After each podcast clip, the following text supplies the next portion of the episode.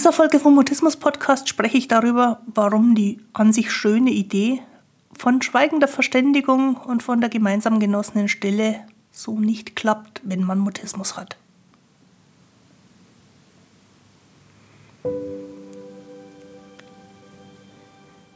Ich bin Christine Winter und ich hatte selektiven Mutismus, bis ich Mitte 30 war. Heute unterstütze ich andere dabei, Mutismus zu verstehen. Die Erwachsenen, die ihre Sprechblockaden hinter sich lassen wollen die Eltern mutistischer Kinder und natürlich auch die Profihelfer. Mutismus bedeutet, dass Kommunikation nicht geht, obwohl du eigentlich schon sprechen kannst, aber je mehr du es willst, desto weniger geht es. Mutismus ist das medizinische Wort für psychisch bedingte Sprechblockaden. Grüß dich und schön, dass du da bist. In dieser Folge vom Mutismus Podcast sprechen wir erstmal darüber, wann gemeinsames Schweigen angenehm ist und dann überlege ich, warum das für Mutistinnen und Mutisten eher unwahrscheinlich ist. Und zum Schluss erzähle ich noch kurz davon, dass mich an und für sich wunderschöne Zitate immer wieder ärgern, wenn sie im Zusammenhang mit Mutismus verwendet werden. Los geht's, lass uns über Sprechblockaden reden. Im ersten Teil möchte ich über angenehmes Schweigen sprechen, nicht bezogen auf Mutismus, sondern bezogen auf alle Menschen. Um dann im zweiten Teil das Ganze nochmal zu betrachten, denn für mutistische Menschen ist es anders. Was ist also angenehmes Schweigen? Was ist schöne Stille? Was sind Grundlagen, damit Zusammensein ohne Worte schön ist? Ich behaupte nicht, dass meine Liste abschließend ist. Wenn dir andere Dinge dazu einfallen, sind die sicherlich auch richtig. Ein erster ganz wesentlicher Faktor aus meiner Sicht ist, dass die Personen, die da beieinander sind, sehr aufeinander eingestimmt sind, in einem sehr tiefen Kontakt, in einem sehr man könnte sagen, intimen Kontakt sind. Da ist also sehr viel Tiefe in, dieser, in diesem Moment, in dieser Beziehung. Mehr wahrscheinlich als sonst im Alltag.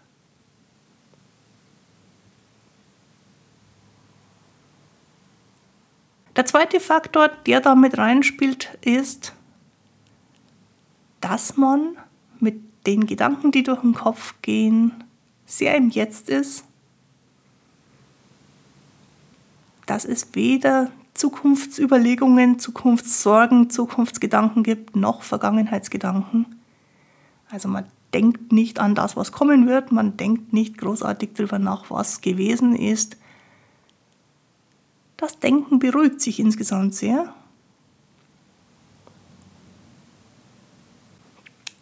Man könnte sagen, es vertieft sich, es beruhigt sich dabei und es macht Bandbreite frei, um den anderen auf eine andere Weise zu verstehen.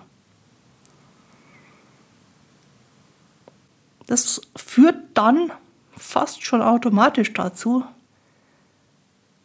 dass man auch das Gefühl hat, dass alles genau so genau richtig ist, wie es jetzt gerade ist.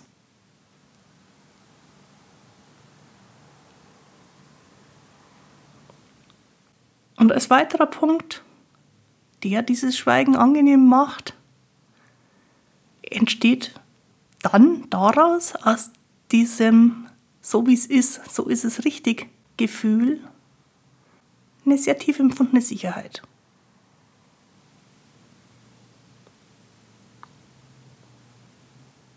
Eine physische Sicherheit, man merkt, da ist jetzt gerade keine körperliche Gefahr, kein körperliches Problem eine psychische Sicherheit.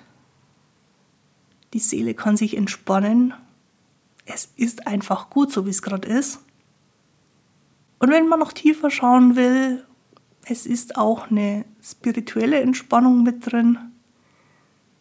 Man spürt diese Verbundenheit nicht nur zu dem Menschen gegenüber, man spürt die Verbundenheit von allem, mit allen, mit der ganzen Welt.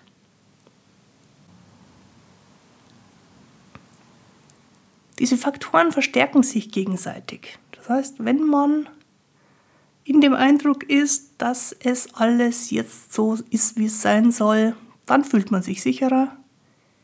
Wenn man sich sicherer fühlt, macht man sich weniger Sorgen. Wenn man sich weniger Sorgen macht, werden die Gedanken ruhiger. Und wenn die Gedanken ruhiger werden, entsteht ein tieferer Kontakt.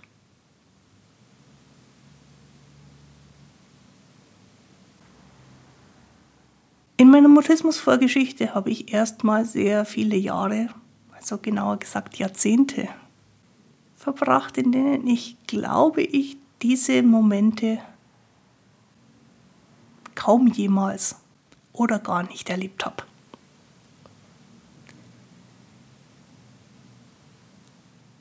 In den Jahren, seitdem ich den Mutismus hinter mir gelassen habe, sind sie dann öfter mal aufgetaucht In letzter Zeit habe ich mich verstärkt damit beschäftigt, wie ich in den Zustand von ruhigeren Gedanken komme.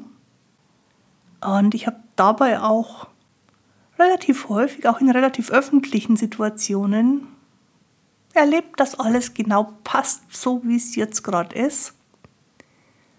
Dass ich auch in einer Gruppe von Menschen mich komplett entspannen kann, weil alles okay ist, weil ich mich sicher fühle. Und dadurch habe ich kennengelernt, wie diese Art von Kontakt ist. Und ich habe auch mit anderen Menschen darüber gesprochen und weiß, nicht nur ich habe da Nachholbedarf gehabt.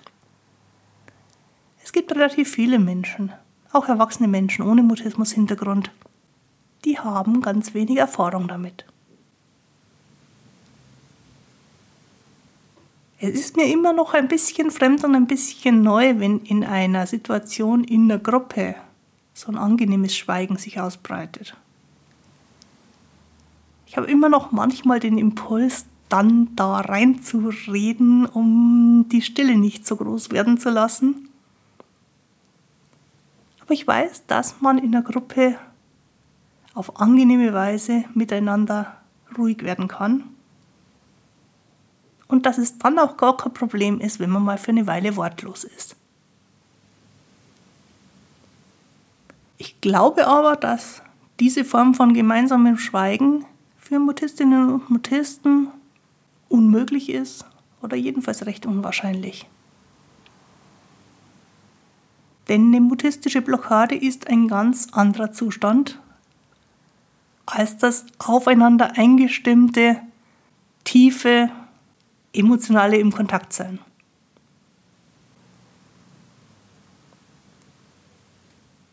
Wenn man in die mutistische Blockade gerutscht ist, empfindet man nicht, dass alles genau so genau richtig ist, wie es jetzt gerade ist.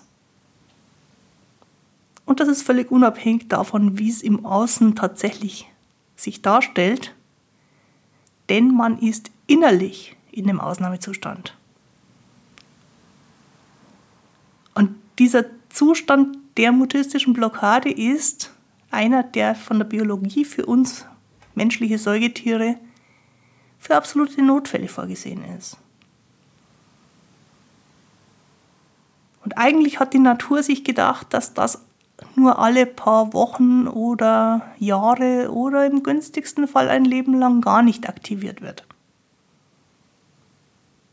Der Mutismuszustand ist also ein körperlicher Zustand, von es ist nicht okay, so wie es jetzt gerade ist. Und das strahlt natürlich ins Denken aus und in die emotionale Wahrnehmung und auch in die Wahrnehmung durch die Sinnesorgane. Es ist gerade Ausnahmezustand. Und dieser Ausnahmezustand geht mit der großen Hilflosigkeit einher. Deswegen ist dann Kontakt abgeschaltet. Die Biologie hat für diesen Moment, für diesen Notfall nicht vorgesehen, dass wir jetzt Kontakt miteinander genießen. Wenn eine mutistische Blockade ausgelöst wird, dann ist das etwas, was uns unbewusst ist. Und im Grunde wird es über körperliche Prozesse entschieden. Was der Kopf dabei denkt, spielt überhaupt keine Rolle, wird ignoriert. Selbst wenn der Kopf sich sagen würde, dass da keine Unsicherheit nötig ist, dass es eine völlig alltägliche, normale, gewohnte Situation ist, wenn der Körper den Alarmknopf gedrückt hat, dann spielt das, was der Kopf darüber denkt oder meint, keine Rolle mehr.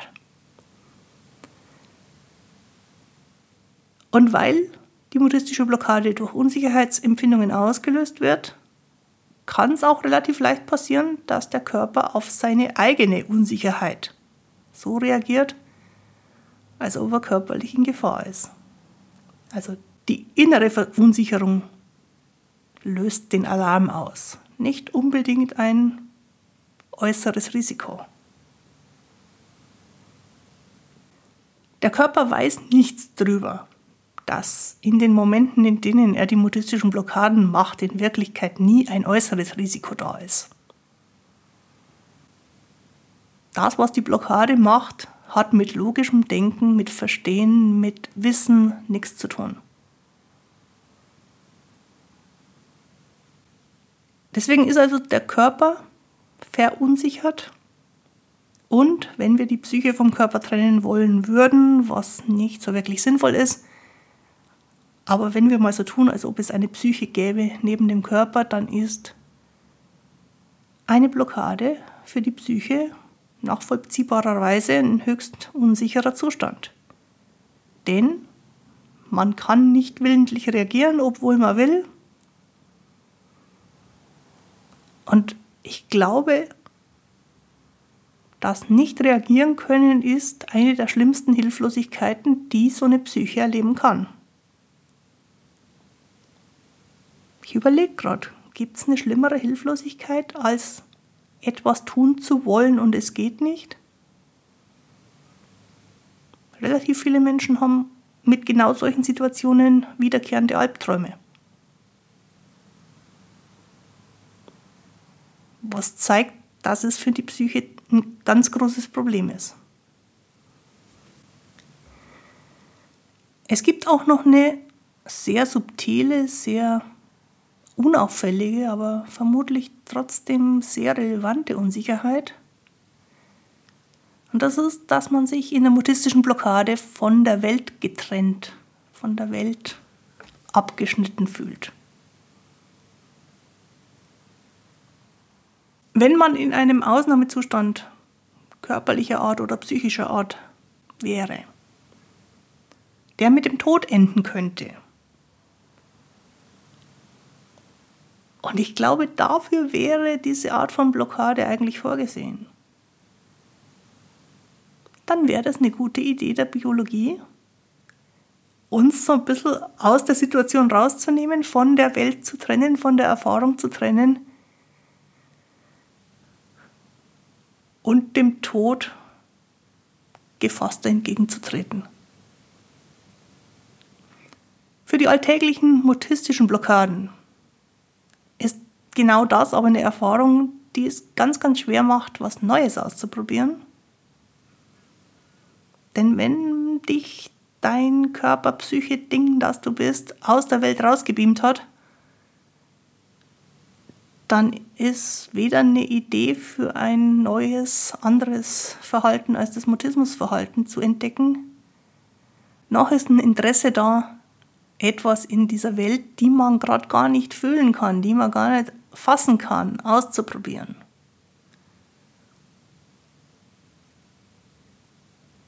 Selbst wenn das Vorhaben an sich kein riskantes ist, würde es sich ganz, ganz riskant anfühlen, weil in einer mutistischen Blockade sich jedes Verhalten riskant anfühlt. Überhaupt ist es gefühlt riskant, mit einer anderen Person zusammen zu sein.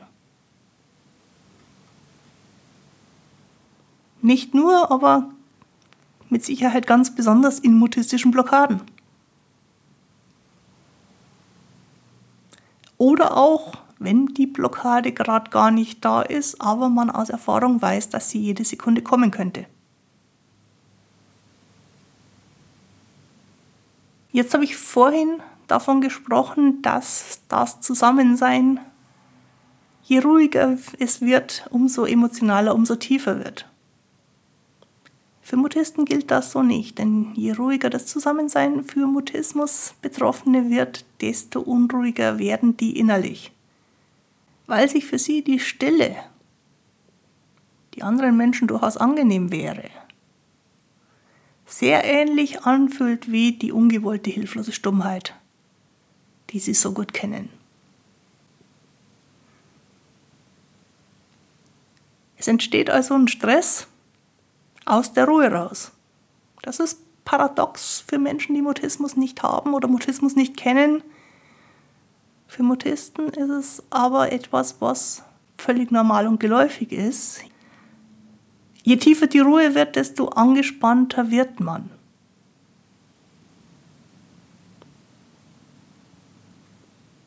Und je angespannter man wird, desto wahrscheinlicher wird eine Mutismusblockade.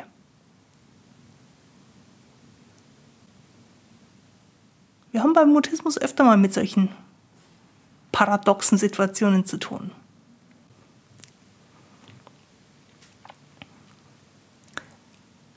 Ich hatte eingangs gesagt, dass eine Haltung von Menschen, die das Zusammensein genießen, in die Richtung geht von alles ist genau richtig, genau so, wie es jetzt gerade ist.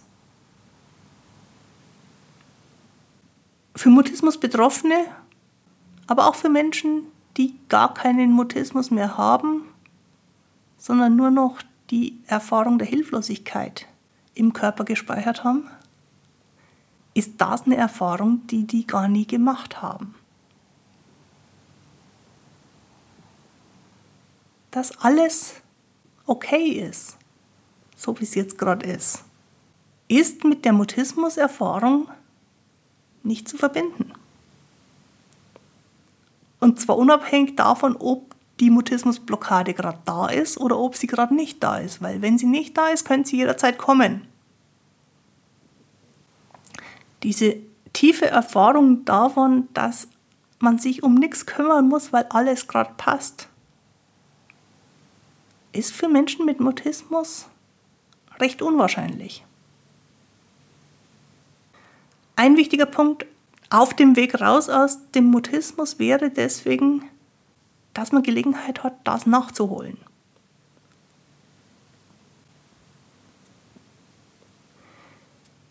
wenn man erspüren kann, dass Kontakt in einem sicheren, vielleicht sogar therapeutisch begleiteten Rahmen völlig okay ist, keine Gefahr droht, auch keine Gefahr von innen droht, dass eine mutistische Blockade das stören kann, dann ist das ein riesiger Fortschritt für ein Leben ohne Blockaden.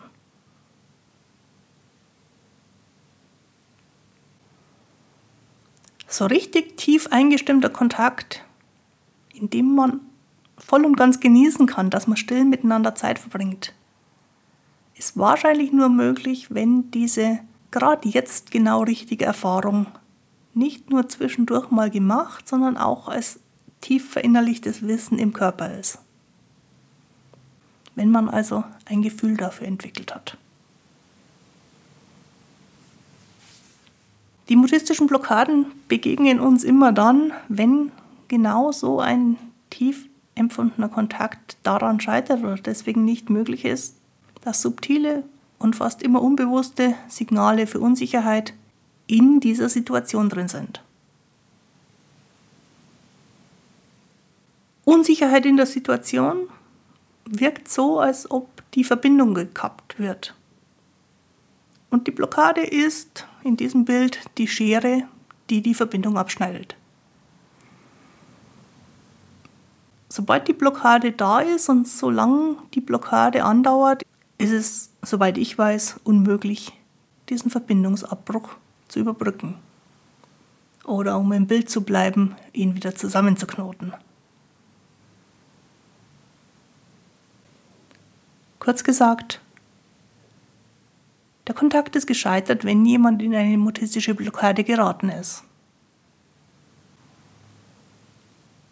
Wenn aber kein Kontakt da ist, dann ist gemeinsames Schweigen der absolute Horror. Wenn ich zurückschaue in die Zeit, als ich Mutistin war, da war Schweigen generell nicht angenehm, aber vor allem gemeinsames Schweigen. Wenn jemand mit mir zusammen geschwiegen hat, war das im Grunde für mich eine Demonstration von meiner kompletten Hilflosigkeit. Ich habe mich dann auch immer unter Druck gefühlt, dass ich jetzt was sagen muss. Ich glaube, ich hätte mir damals schwer vorstellen können, dass Menschen tatsächlich gern gemeinsam schweigen.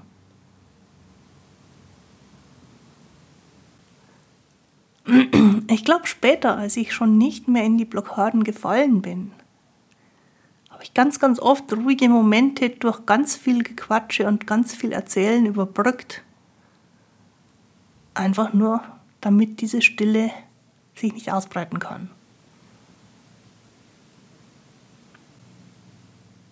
Und dann gab es natürlich auch noch die anderen Situationen, in denen jemand auf mein Verstummen reagiert hat, indem die Person selber dann auch in anhaltendes Schweigen verfallen ist.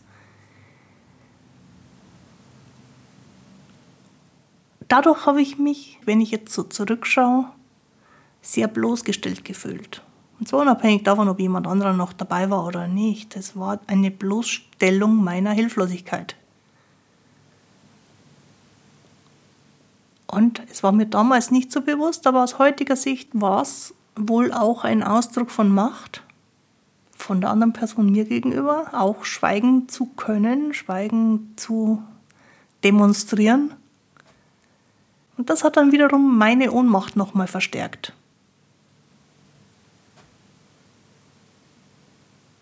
Dass ich schweigen kann, ohne hilflos zu sein, habe ich für mich selber, glaube ich, erst herausgefunden, als ich schon mindestens in meinen Zwanzigern war. Und richtig angenehm geworden ist es eigentlich erst in den letzten paar Jahren für mich.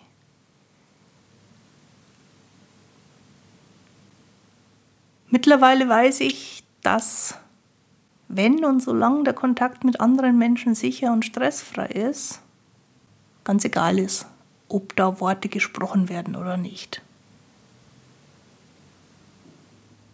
Es gibt nämlich dieses gefühlte Verstehen jenseits der Worte durchaus.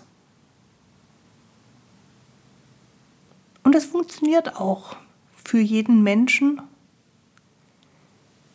wenn beide Gesprächspartner so weit zur Ruhe kommen, dass sie erstens sich selber und zweitens das Gegenüber empfinden können und als dritte Komponente auch noch die Verbindung, die zwischen beiden besteht.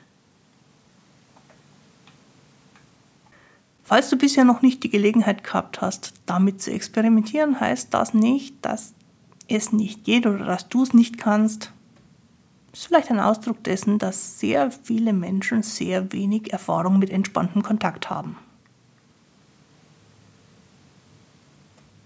Zum Ende dieser Folge möchte ich noch mit dir teilen, warum ich in dieser Folge das vermeintlich angenehme Schweigen zum Thema gemacht habe. Ich habe es schon länger auf dem Zettel, denn immer wieder tauchen in Social-Media-Gruppen mit dem Thema Mutismus, auf Internetseiten mit dem Thema Mutismus, in Foren und in Vorträgen zu dem Thema Zitate auf, die sich um dieses angenehme Schweigen drehen. Und dann gibt es zum Beispiel eine Überschrift wie Welch schönes Geschenk, gemeinsam schweigen zu können. Und mein erster Gedanke dazu ist, ja, schon, aber nicht für Mutisten. Oder als Social Media Zitat mit einem schönen Bild hinterlegt, Liebe ist das gemeinsame Schweigen, wenn Worte das Gefühl nicht mehr erfassen. Ja. Bin mir nicht sicher, ob ich das überhaupt glaube, aber jedenfalls im Kontext von Mutismus ist es ein komisches Zitat. Und manchmal haben diese Zitatbilder dann auch so einen auffordernden Charakter. Das letzte Beispiel dieser Art, das mir untergekommen ist, war, wer nicht gemeinsam schweigen kann, sollte nicht zusammen leben. Hm. Und das, das mir am allerhäufigsten begegnet ist, wer dich liebt, versteht dich auch, wenn du nichts sagst. Die Aussagen sind alle wunderschön. Vor allen Dingen, wenn man sie dekorativ als Zitat veröffentlicht, sind sie ansprechend. Und ich freue mich für jeden einzelnen Menschen, auf den sie zutreffen. Ich würde mir tatsächlich sogar noch viel mehr Menschen wünschen, die sich da vollkommen drin wiederfinden können.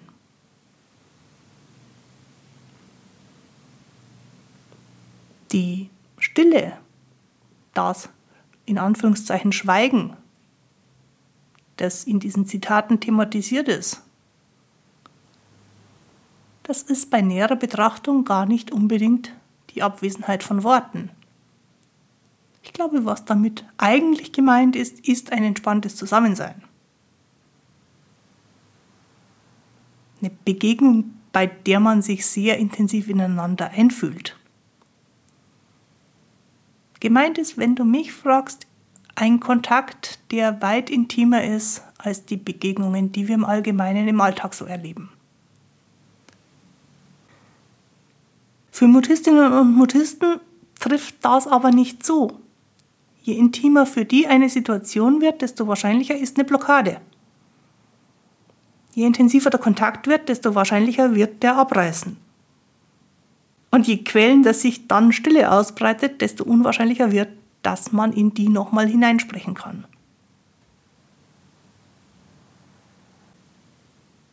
Für Mutisten ist so ein stillschweigendes Verständnis möglicherweise nicht zu schaffen.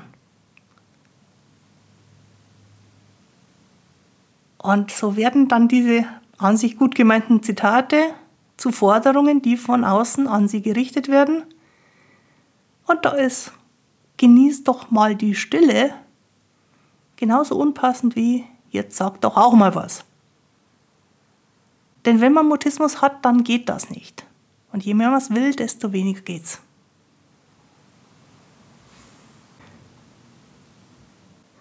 Was ich dir in der heutigen Folge nahebringen wollte, war, dass angenehmes Schweigen bestimmte Bedingungen hat, und zwar für alle Menschen, nicht nur für Mutisten. Dass aber für Mutisten diese Voraussetzungen, die das Schweigen angenehm machen würden, unerreichbar sind. Und dass deswegen alles, was in Richtung angenehmes gemeinsames Schweigen oder Genießen der Stille geht, eine unerfüllbare Erwartung ist.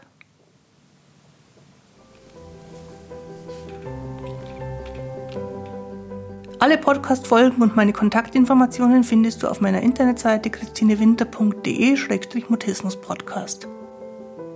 Wenn du gern mit mir gemeinsam das Thema vertiefen möchtest, schick mir eine Nachricht oder vereinbare einen Termin über meinen Online-Kalender auf der Webseite.